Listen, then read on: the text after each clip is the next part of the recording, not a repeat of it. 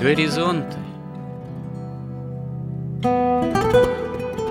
Авторская рубрика протерея Андрея Спиридонова и Георгия Лодочника Люди, явления, события –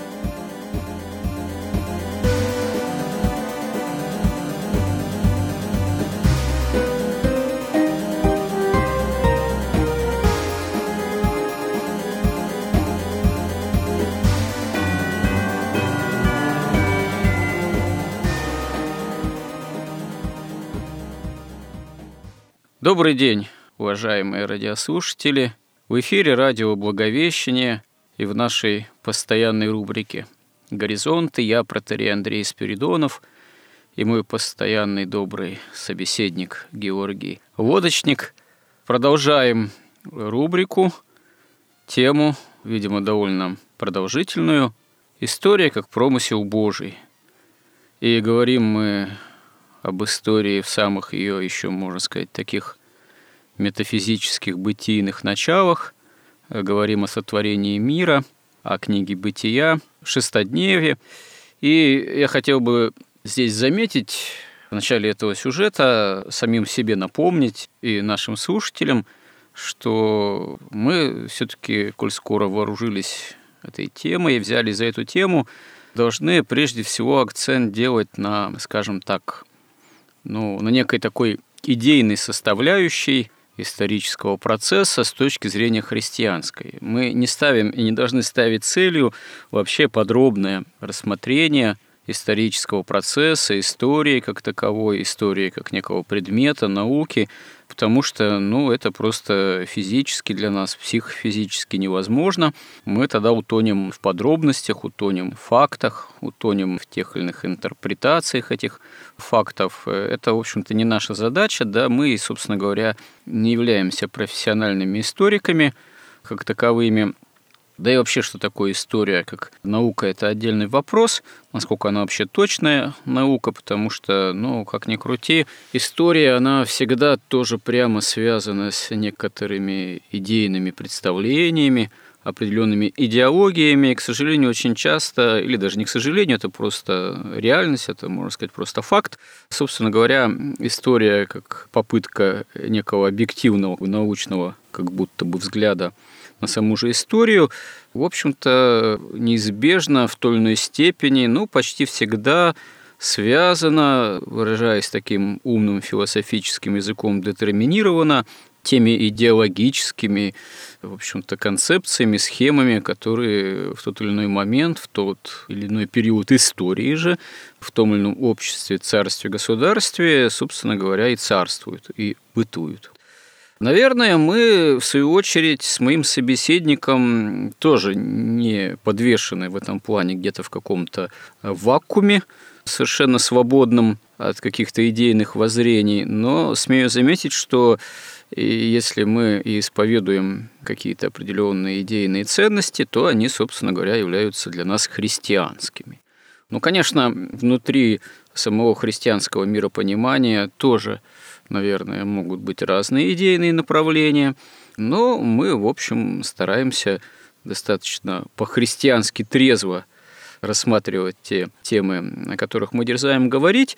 И, собственно говоря, здесь главная наша задача, насколько это для нас самих возможно и интересно для слушателей, а судя по отзывам для многих слушателей, это действительно интересно, наши попытки рассматривать те или иные темы – мы, в общем, стараемся именно рассмотреть действительно ну, с точки зрения веры, нашей веры, несомненной нашей веры во Христа и в то, что Христос сам истина, и Он есть источник истинной правды, Поэтому мы и стараемся в какой-то степени, насколько это для нас, человеков, возможно, скажем так, представить, сформулировать, уяснить нам самим ну, действительно более-менее правдивую картину в отношении тех тем, с точки зрения христианской, более-менее истинную картину мира бытия, ну вот в отношении тех тем, которые нам интересны и которые мы рассматриваем. Ну вот я повторюсь, я, собственно говоря,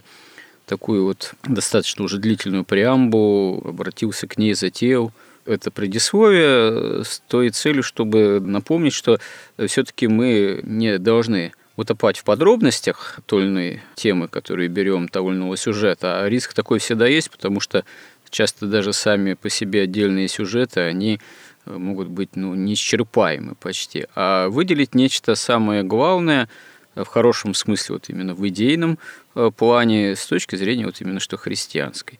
Итак, мы в результате наших некоторых изысканий подошли к четвертому дню творения – Напомню вам, дорогие радиослушатели, что вот эти дни творения, о которых мы говорим, вот шесть дней творения, шестоднев, это, конечно, как все толкователи сходятся, эти дни вовсе не являются астрономическими днями по 24 часа.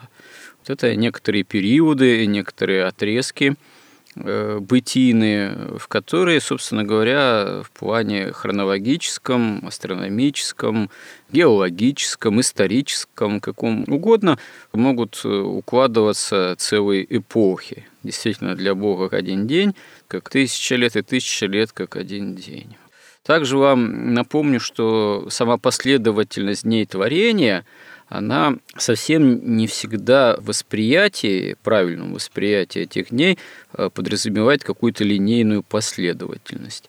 Эти дни, они взаимопроникают друг в друга, влияют друг на друга, являются порой образом того, что было сказано раньше или, может быть, будет сказано э, позже. И здесь скорее важна не прямая некая линейная рациональная последовательность, а последовательность духовная, как Бог нам предлагает это понять, это осмыслить, каким образом Он с нами об этом тоже говорит. Я уже говорил, повторюсь, что святые отцы обращают наше внимание на то, что то, как Бог творит мир – это еще и есть его в каком-то смысле разговор с нами. Это есть его божественный комментарий к своему собственному творению. Это есть еще и участие самого творения в его творческом замысле. Мы не можем до конца понять, объяснить, почему именно Бог творит так. Или почему он вообще все не сотворил в мгновение ока, да, творя из ничего,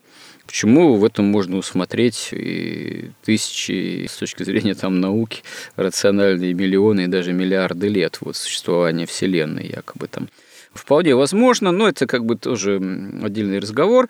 Другое дело, что разговор понимания этого, как мы уже тоже говорили, возможен только с точки зрения веры, а не только одного рацио, рационального познания. И только имея веру, имея веру во Христа, в Пресвятую Троицу, в Бога Творца, в Бога Спасителя, мы действительно можем как-то приближаться к истинному пониманию окружающего нас мира, Богом сотворенного, человека как венца творения и нашего места, собственно говоря, в этом мире, и нашего призвания – в этом мире, ну, для нас призвание к спасению во Христе, и все это, в общем-то, оказывается очень-очень взаимосвязано в плане понимания того, как Бог сотворил мир. Итак, э, четвертый день. Ну что, собственно говоря, чтобы не быть голословным, процитирую, что в книге «Бытия» говорится о четвертом дне.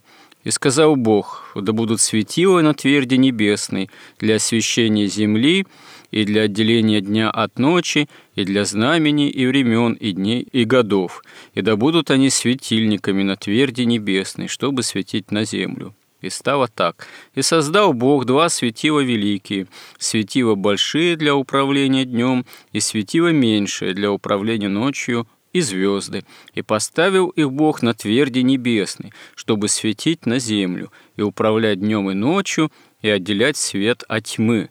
И увидел Бог, что это хорошо, и был вечер, и было утро, день четвертый. Ну, собственно говоря, для всякого читателя библейского повествования, со вниманием относящегося к тому, что говорится вот в этой части первой главы же Библии в шестодневе, конечно же, возникает вопрос, почему говорится о том, что светило были созданы уже после того, как на Земле появляется биологическая жизнь. Мы вот в прошлый раз говорили, что да, вот третий день – это отделение, разделение, появление суши, и собрание вод, ну, видимо, океанов, морей и других водоемов, и рек, и ручьев, э, и так далее и тому подобное, формирование ландшафта, формирование суши, появление растительности, земля тогда начинает действительно производить траву, зелень, всякие растения, дерево плодовитые. И все это с точки зрения библейского повествования происходит еще до того, как явлены Солнце, Луна и, собственно говоря, звезды. Конечно, с точки зрения рационально мыслящего ученого, современного мыслящего в той вот парадигме, скажем так, научной картины мира, какова она есть, ну, сейчас это, собственно говоря, научная картина мира является наиболее общепринятой это теория большого взрыва и разбегающейся Вселенной.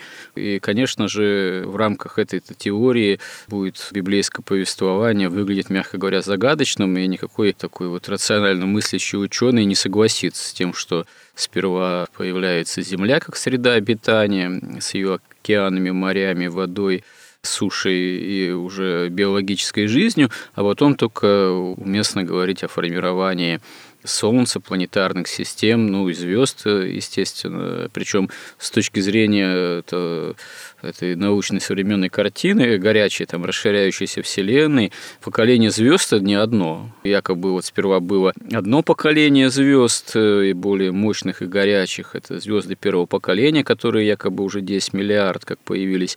А наше Солнце является на мировой арене космической, вселенской – астрономической, уже как второе поколение звезд, не старше 5 миллиардов лет, причем происхождение Солнца, оно, опять же, повторюсь, с точки зрения научной картины современной вот мира, оно прямо связано с определенными процессами, происходящими со звездами первого поколения, в два раза старшими, там, со вспышками сверхновых среди звезд первого поколения, которые способствовали образованию свети уже звезд второго поколения, гораздо более младших, а уже в свою очередь от этих вот второго поколения звезд начали вокруг них или благодаря им, или отрываясь там от них, тут разные есть теории, образовываться, собственно говоря, планетные системы как таковые. Ну и понятно, что согласно такой научной картины мира, логичнее рассуждать только вот о том, что говорить о появлении биологической жизни или там формировании ландшафта на планете Земля до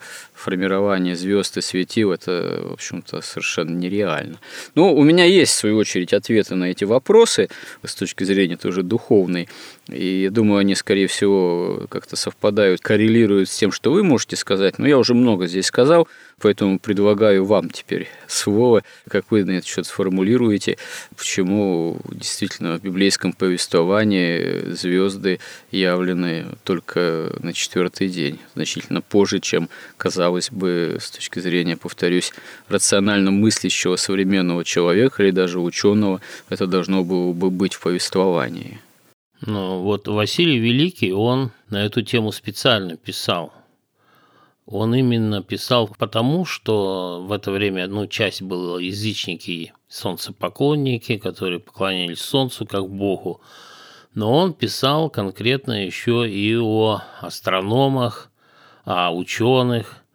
И он как раз писал смысл его вот этого текста примерно такой, что Бог специально показал вот в этом откровении, в Писании, что жизнь была создана до того, как было создано Солнце, и как были созданы звезды и Луна, и что источник жизни вовсе не Солнце, и Бог – это тоже не Солнце. И что вот как раз он писал астрономы, они высчитали там до точности все орбиты, все звезды, даже те, которые находятся и за горизонтом, и там в южном полушарии.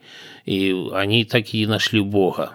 А Бог, откровение, явлен был Моисею, и там как раз именно на это был сделан упор Василием Великим. Ну и кроме того, и современная наука, и наука даже, наверное, уже во времена Василия Великого, она все-таки исследует исключительно физический мир. То есть как бы самый низший уровень иерархии, уровень уже следствий, причины она не рассматривает. Поскольку когда-то в свое время богословие, как вершина всех наук, то, что объединяет все науки, то, что придает им смысл, ведь дело в чем? Смысл появляется у любого понятия, у любой науки, у любой модели только тогда, когда вот эта частность возводится к единству. И вот этим единством было богословие всегда. Когда богословие отвергли, наука рассыпалась на части, об этом еще Ренагенон там подробно писал в такой замечательной книжке «Кризис современного мира» он писал еще в 1927 году ее выпустил, опубликовал. Поэтому они никак не могут понять ни вот этой цельности, ни даже смысла. То, что говорит наука, в принципе, нету вот в том смысле, как вот, например, есть смысл у, у понятий у слов языка. У них есть смысл только в рамках конкретных отдельных моделей и часто между собой вообще не связанных. А вот как раз Писание, Откровение Моисея, оно начинает рассказывать нам о том, как устроено мироздание именно в его, в его иерархии, начиная от самых высших духовных, запредельных уровней, которые нам в принципе непостижимы, и мы можем только их формулировать на уровне символов, как это было в первый день творения, или во второй день творения, когда как раз рассказывается о том, что мир был создан как иерархия, и вот в третий день творения, собственно, мы видим, что по воле Бога началась жизнь. Она началась как в виде такого универсального принципа, когда вот Слово Божие, вот эта энергия Христа, Его воля, этот божественный разум, когда вот это семя этого слова падает на почву человеческого разума, и когда этот разум орошается верой, и когда возникает вот эта теплота ответной любви к Богу, тогда и происходит, собственно, понимание, жизнь, так сказать, жизнь на ментальном уровне, на высочайшем уровне. Потом все это по иерархии, по синархии воплощается в мироздании уже и до физического, и до уровня биологического, и все это происходит реально на всех уровнях в третий день творения. И вот в четвертый день только Господь создает, или даже, так сказать, устраивает небо. И как говорит Евгений Авдеенко, вот замечательно отмечает, что вот это небо безграничное, какое мы видим, вот эти безграничные звезды, он даже так говорит, это символ ангельского мира и икона первого дня творения. Да-да, это очень важно, что первого дня, потому что в первый день же э, тоже говорится о сотворении первооснов, как говорится, вселенского бытия, о свете, огненной энергии, вот, а четвертый день это вот речь о том, во что эта энергия, этот свет и тьма над бездной, во что они преобразовываются на самом деле для служения человеку, в общем-то. Ну да, вот эти первопринципы, которые были явлены в первый день творения, они начинают проявляться все более и более в реальности, шаг за шагом. И тут тоже мы можем прямо сказать, что до вот четвертого дня времени вообще не было ни в каком виде, был только порядок, как бы логическая взаимосвязь возникновения мира. В четвертый день творения вот прямо написано, что именно для отделение дня от ночи для знамений, времен и дней и годов. То есть начинается время, хотя время все равно еще не наше, время еще там вот в вечности, в раю, это другое время. И как Авдеенко тоже пишет, что звезды, которые мы видим, это символы ангелов. И действительно, и по мощи своей, по энергетике, ангелы никак не меньше звезд – любых там сверхновых, там каких угодно, если даже не более у них как бы энергии и силы, да, и света.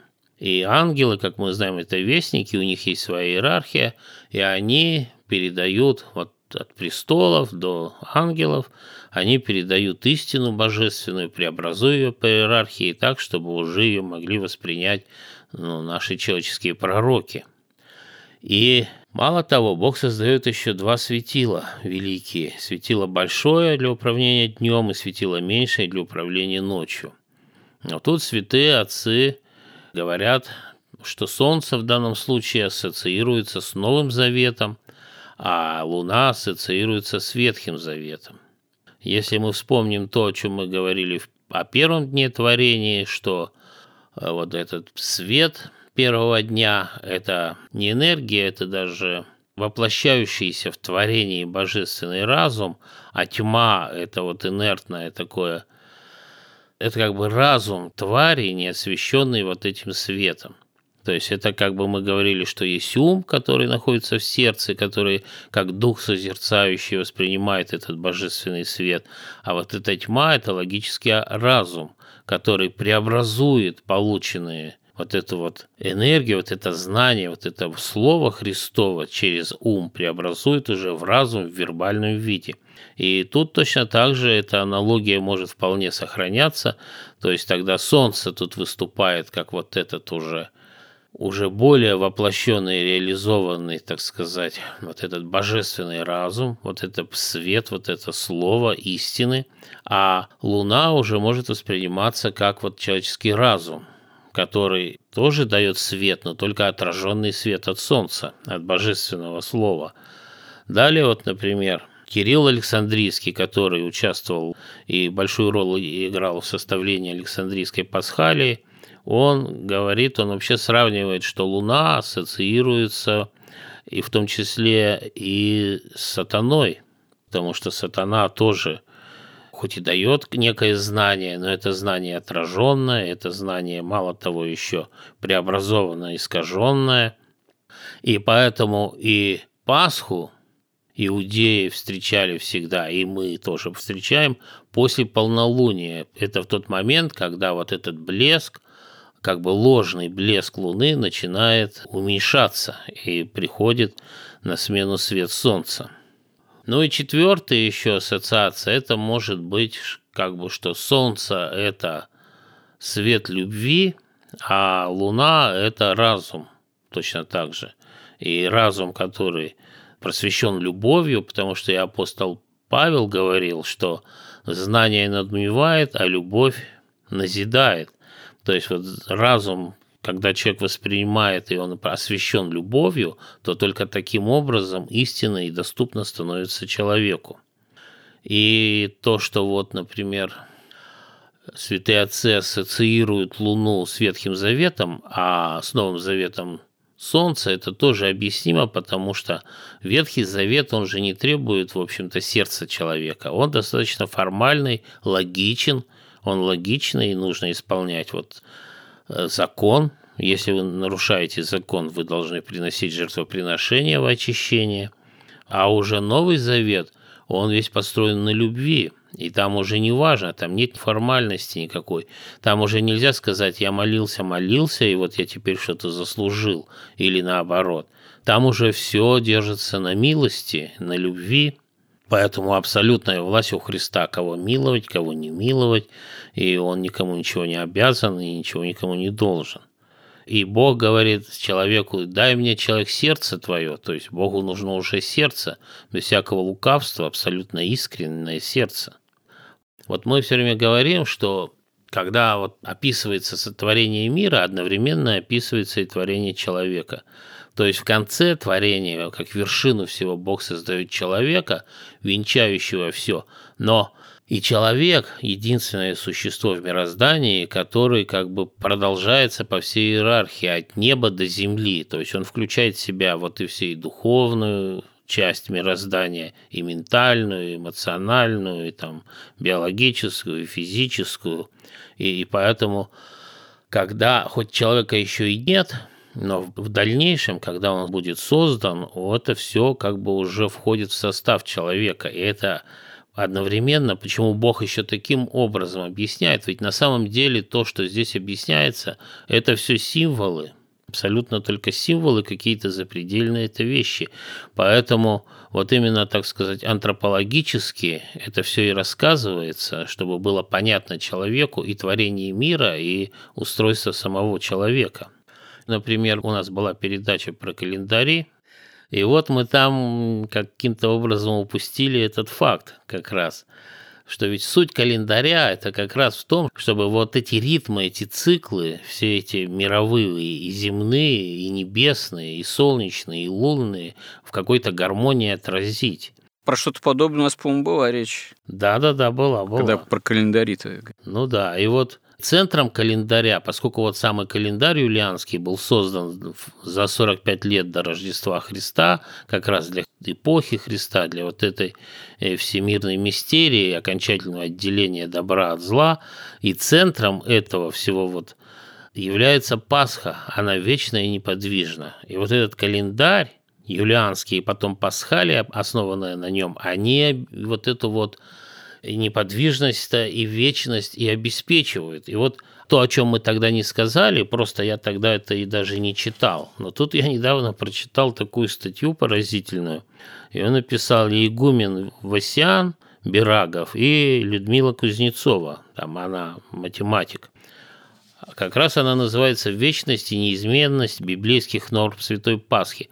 И в частности, они там доказывают очень интересную вещь, что по сути как правильно определять Пасху, об этом еще Болотов говорил, что очень важно определять ее так, как ее определяли иудеи. А иудеи определяли месяц Нисан, 14 число, они определяли это месяц, когда созревали колосья, которые нужно было приносить потом после Пасхи, сноп возношения.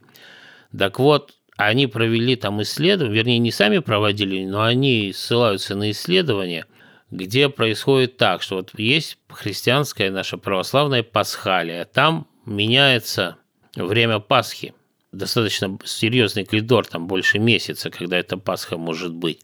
И вот они взяли статистику, а когда созревает ячмень, зависит от того, когда будет время, там есть ранние, и даже в Библии Бог обещал, что я приведу вас в землю, где будет и ранние, и поздние дожди, ранние, чтобы почва приняла семя, а поздние, чтобы это уже плотно питался, уже семя, которое в, в этом в злаках созревает. Так вот, эти злаки садят во время ранних дождей, и, и потом 160-165 дней до созревания. И вот эти ранние дожди до сих пор строго происходят за 160-165 дней до нашей православной Пасхи. Они точно так же меняются и приходят строго вот так. И мало того, все это точно так же, как вот наш календарь юлианский сдвинулся от равноденствие, точно так же и время созревания ячменя, оно точно так же в Палестине сдвинулось.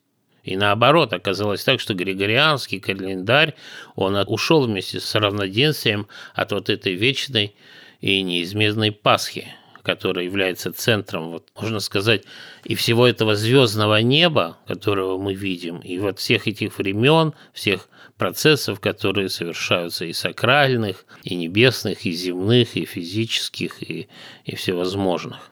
Ну, то есть получается, что природные закономерности, Богом данные, постоянные такие, связанные с деятельностью самой живой природы, они прямо связаны с сакральными, постоянными, взаимодействуют, и попытка как-то это все рационально подкорректировать, она, в общем-то, если исходить именно из чисто таких рациональных человеческих побуждений, не продиктованных, в общем-то, волей Божией, обречена на неудачу все-таки.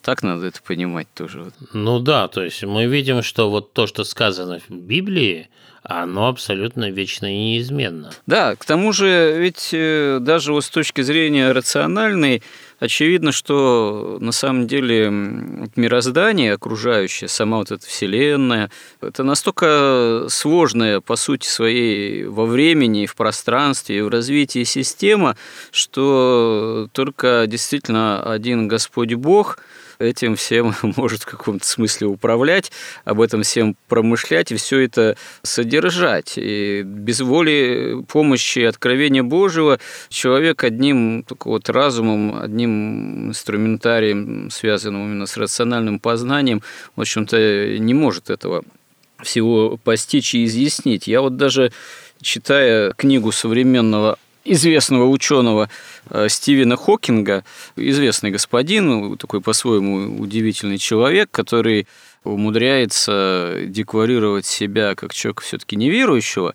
И при том он пытается, обладая, конечно, на своем уровне колоссальными знаниями, колоссальным опытом мышления достаточно незаурядного ученого, как-то вот современную научную картину мира, астрофизику в том числе, всю эту механику, в том числе квантовую, небесную, э, примирить э, собственным неверием.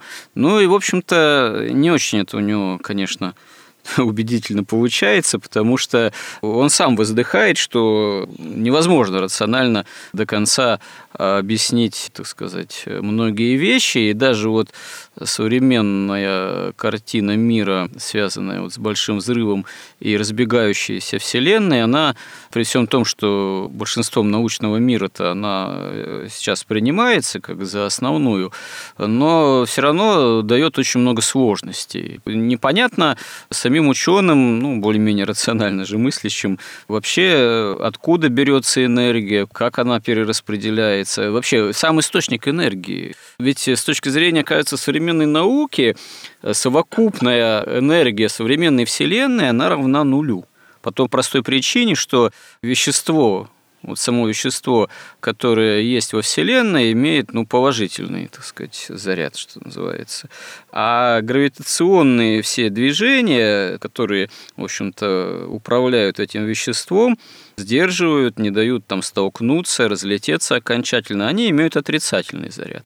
И удивительным образом, с точки зрения, кажется, современной науки, соотношение, совокупность, так сказать, положительного вот этого отрицательного заряда, в общем-то, дает совокупную энергию, равную нулю. Удивительное свидетельство по-своему, потому что это, в общем-то, необъяснимо до конца. Вот это очень логично, и, и иначе быть не может. Поскольку мир создается словом, и, в общем-то, это ведь разумная вещь, то мы видим, что все, что сотворено, оно находится между полюсами, между тезисом и антитезисом. Эта божественная природа не имеет вот этой двойственности. А тварная природа, она вся такая. Ну и поэтому да. тезис на антитезис, он всегда дает как бы ноль. Плюс э, сама идея начала Вселенной, это да, большой взрыв из некой сверхплотной точки – Откуда столько энергии? Потом же современная, собственно говоря, теория большого взрыва и разбегающейся Вселенной – это теория горячей Вселенной.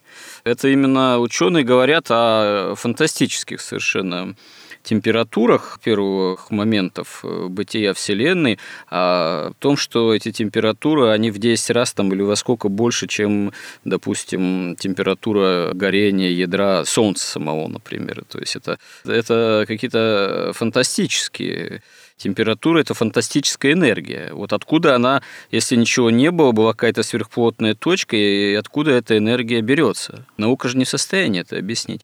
Потом интересно, что наука до сих пор вот пытается выпутаться из такого мировоззренческого тоже противоречия, что если полагать, что законы хотя для это совершенно на самом деле не доказано и не очевидно, ну вот определенные законы действующие развития Вселенной, которые есть сейчас, миллиарды лет назад должны были при том же большом взрыве быть такими же, якобы. Может, могли, может, не могли. Но это общепринятая точка зрения. Так вот, с точки зрения этих закономерностей, если первоначально был такой мощный проявление такой мощной тепловой, в том числе энергии, то к настоящему моменту, если бы все шло поступательно, равномерно, так сказать, неизменно, Вселенная сейчас не могла бы быть такой, какова она есть она бы или схлопнулась, или разлетелась бы. Поэтому, чтобы это объяснить, что вот есть э, достаточно однородная все-таки Вселенная, значит, появляется так называемая инфляционная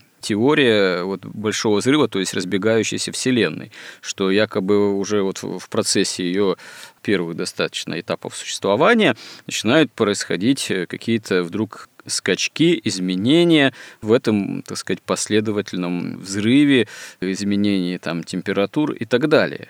Но, в общем, на самом деле, вот э, у самих ученых которые находятся сейчас в основном, как говорится, в такой мысленной парадигме, связанной с большим взрывом и горячей Вселенной, разбегающейся, у них тут э, много своих, так сказать, сложностей, чтобы концы с концами свести. Причем, собственно говоря, необходимость вот свести концы с концами, она как раз-таки проистекает из того, чтобы все рационально объяснить, а Бога как-то все-таки вывести за скобки, пытаться объяснить даже вот саму теорию появления Вселенной с помощью именно большого взрыва, все-таки рациональным образом без Бога. Ну и тут, конечно, большие сложности появляются. И еще вот я вот по поводу как раз-таки все-таки идейных, так сказать, тех или иных схем.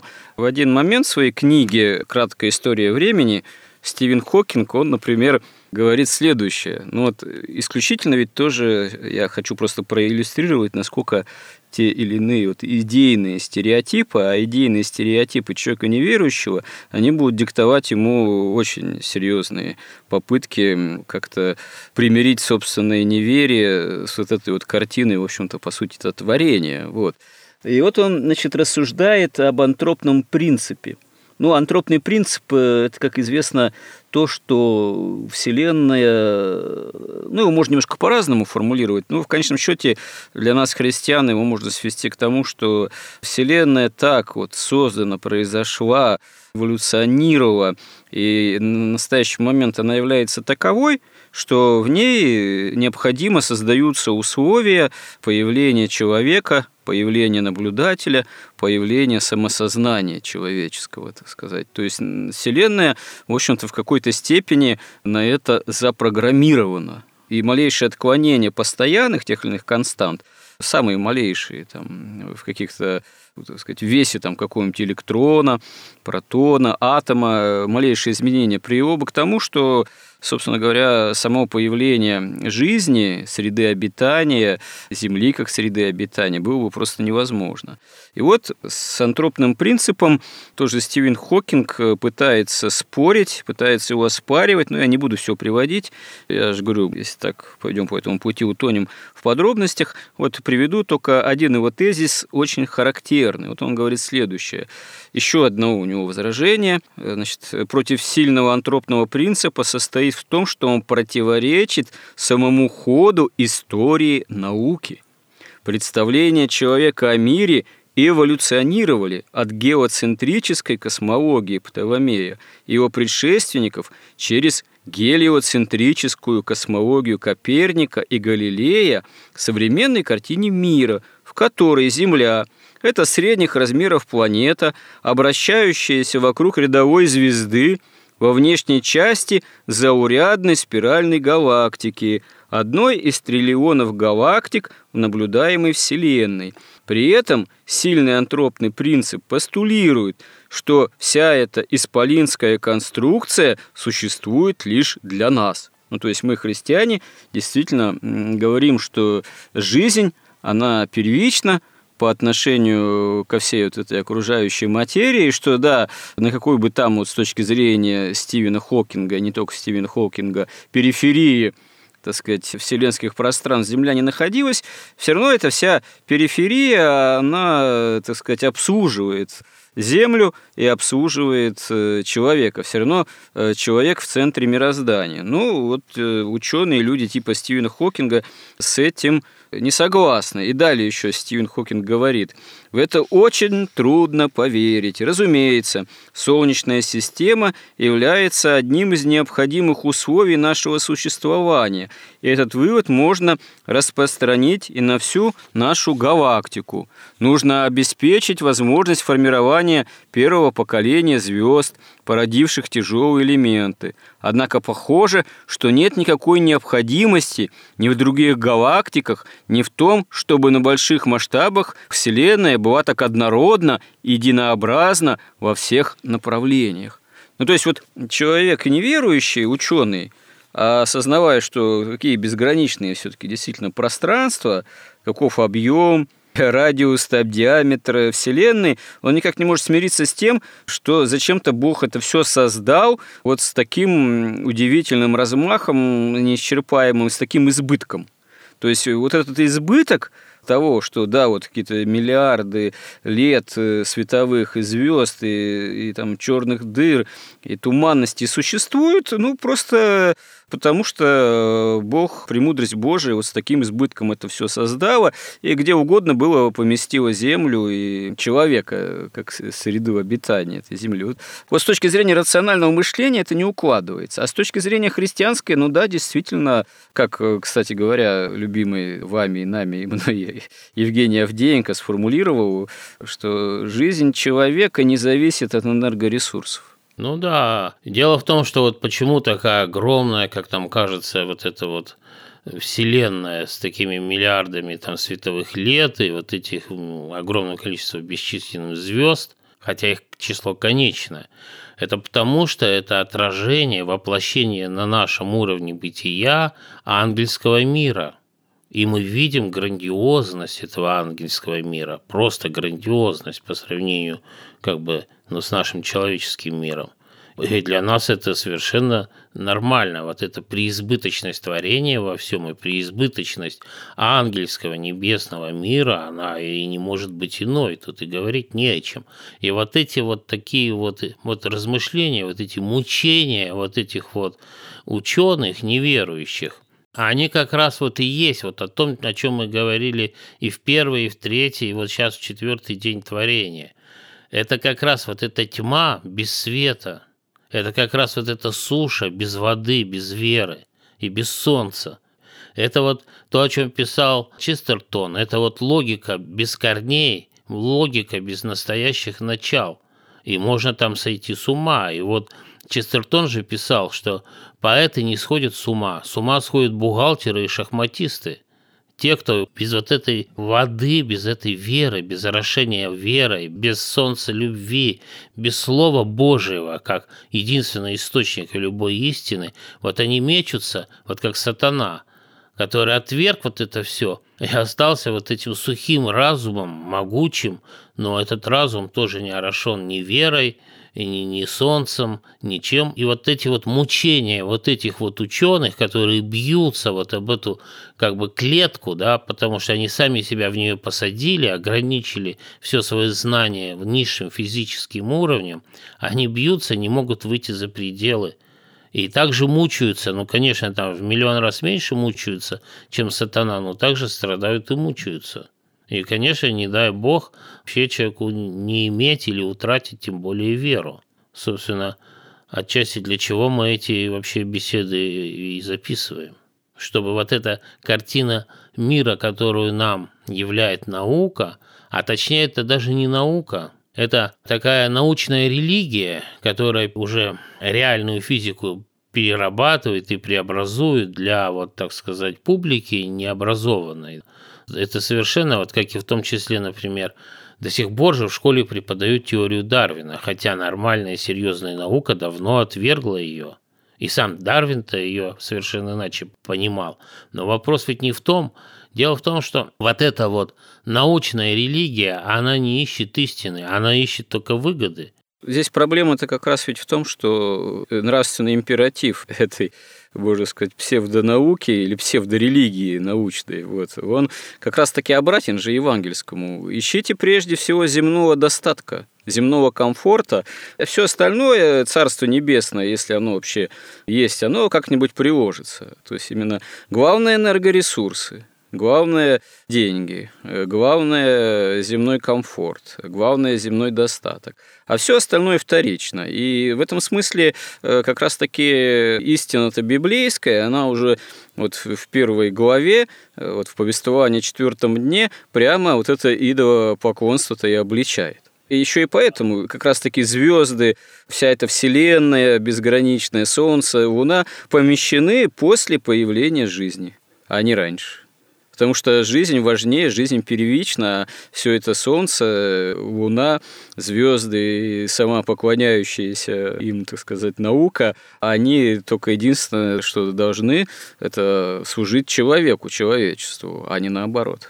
Ну, это такой необходимый этап вот дальше воплощение идеи творения в реальность, потому что дальше уже начнутся дальнейшее творение уже живых существ, уже при участии ангельского мира и при участии уже вот светил большого и малого, которые управляют и днем, и ночью, и освещают, просвещают человека. Для этого ведь и Моисею и дано было это откровение, потому что оно ведь давалось не только евреям, когда они уходили из Египта в землю обетованную. Она давалась на, на все времена, и вот насколько можно судить, вот для нас вот этот сегодня шестоднев с той наукой, с которой мы уже знакомы, да, он дает еще больше информации, чем давал тогда, и даже чем давал допустим, вот Василию Великому. Ну, наверное, да. Ну, просто мы уж живем в такую эпоху, как говорится, когда это даже не назовешь информационным бумом, что вокруг происходит, это уже даже какой-то постбум, но просто другая проблема, что в том обилии информации, которая уже давно изливается на человека, это же надо еще иметь инструментарий, иметь действительно веру, иметь направленность, чтобы с этой информацией как-то разбираться, как-то ее фильтровать, вооружаться одной, отсекать другую. Тут даже сама информация, это, собственно говоря, вот о Вселенной, вот, например, о происхождении Вселенной, о тех или иных теориях.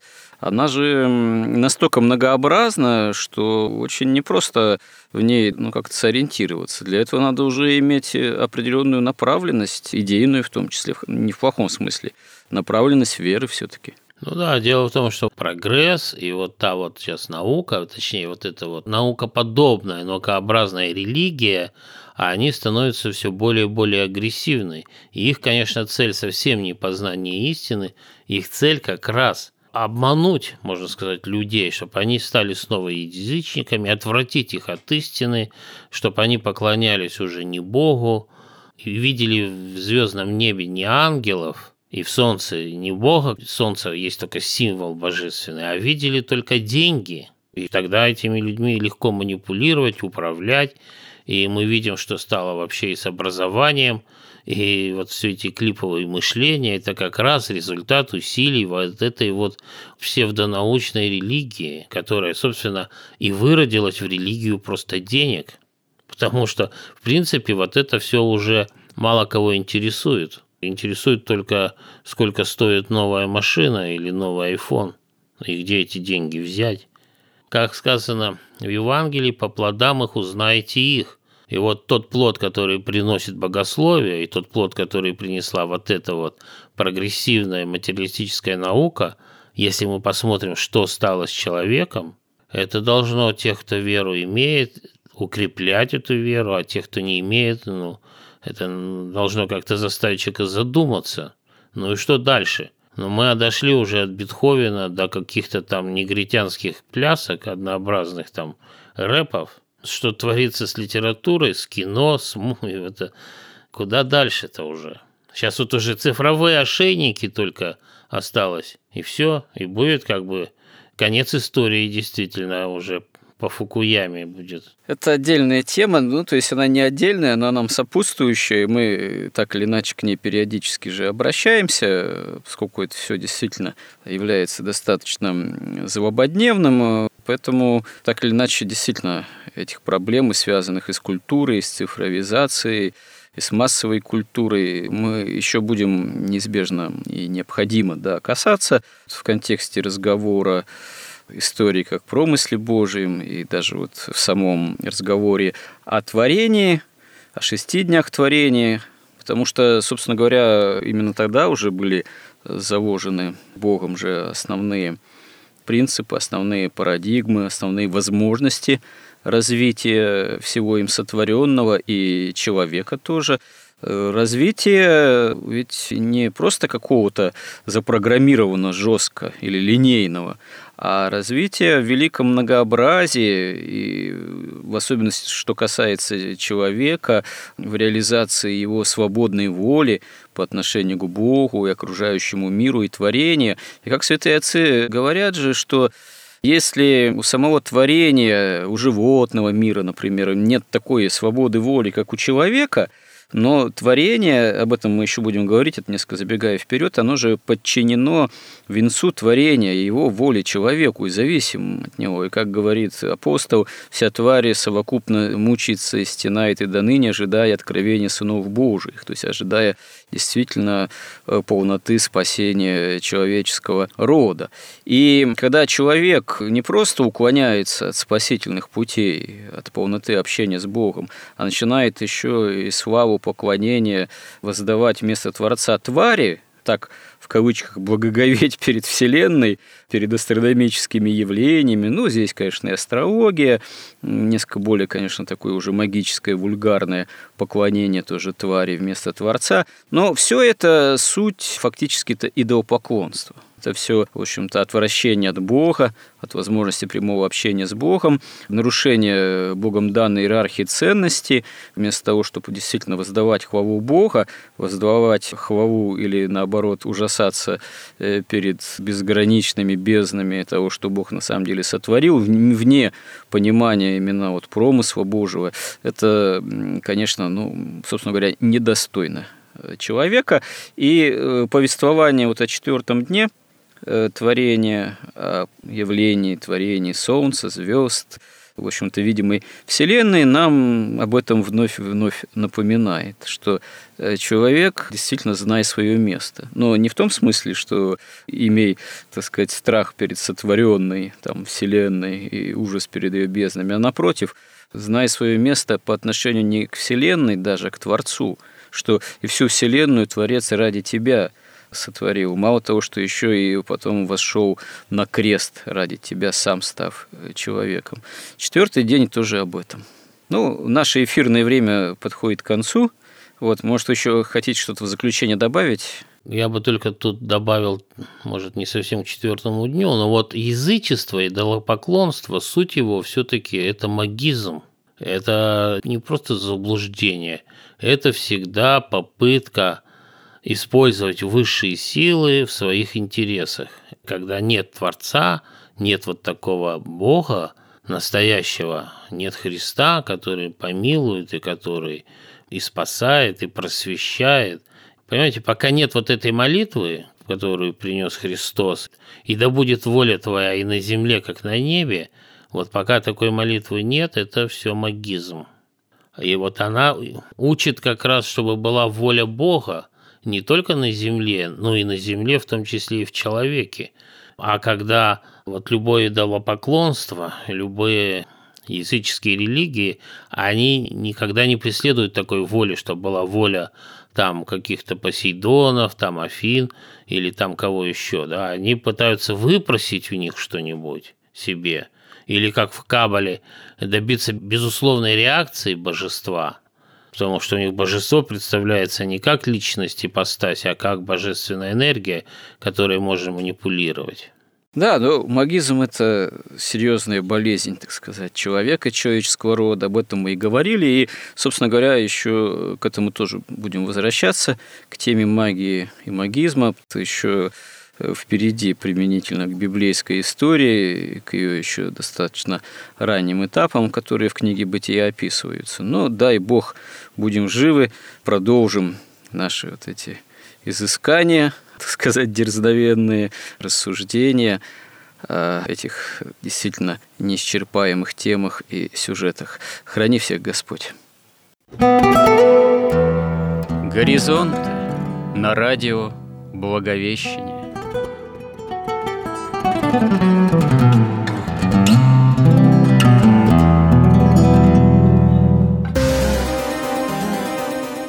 Разговор вели протерей Андрей Спиридонов и Георгий Лодочник –